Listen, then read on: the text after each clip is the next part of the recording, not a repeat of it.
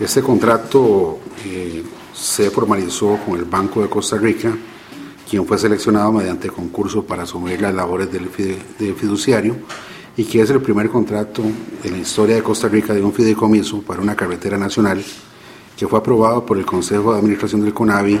en la sesión realizada el pasado lunes 22 de agosto. El contrato surge luego, luego de una laboriosa fase de formalización en la que se logró plasmar una propuesta de texto que reúne las cláusulas necesarias para el objetivo de la ley número 9292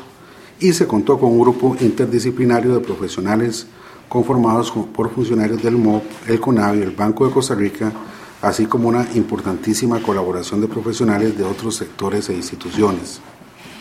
Para la elaboración del capítulo 9 se del contrato se contó con la valiosa colaboración de representantes del Instituto de Investigaciones en Ciencias Económicas de la Universidad de Costa Rica, del Laboratorio de Materiales y Modelos Estructurales de la NAME.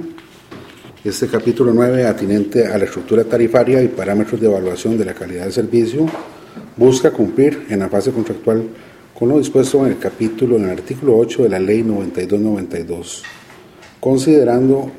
que será hasta que se cuente con el, con el requisito de eficacia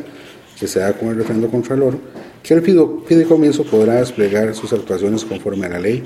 y contratar la estructuración financiera del modelo de negocio, mismo que generará los insumos necesarios y suficientes para diseñar la estructura tarifaria de los peajes que administrará el fideicomiso. Igual sucederá con los parámetros de evaluación de la calidad del servicio que también constan en el contrato. El capítulo 9, previo a esta firma, fue sometido a consulta a la Autoridad Reguladora de Servicios Públicos ARECEP y se obtuvo el criterio técnico positivo al planteamiento realizado por la Administración, por lo cual ahora pues procederemos a enviar dicho contrato al refrendo Contralor y esperamos pronto poder dar inicio pues a las funciones o a las labores propiamente del fideicomiso.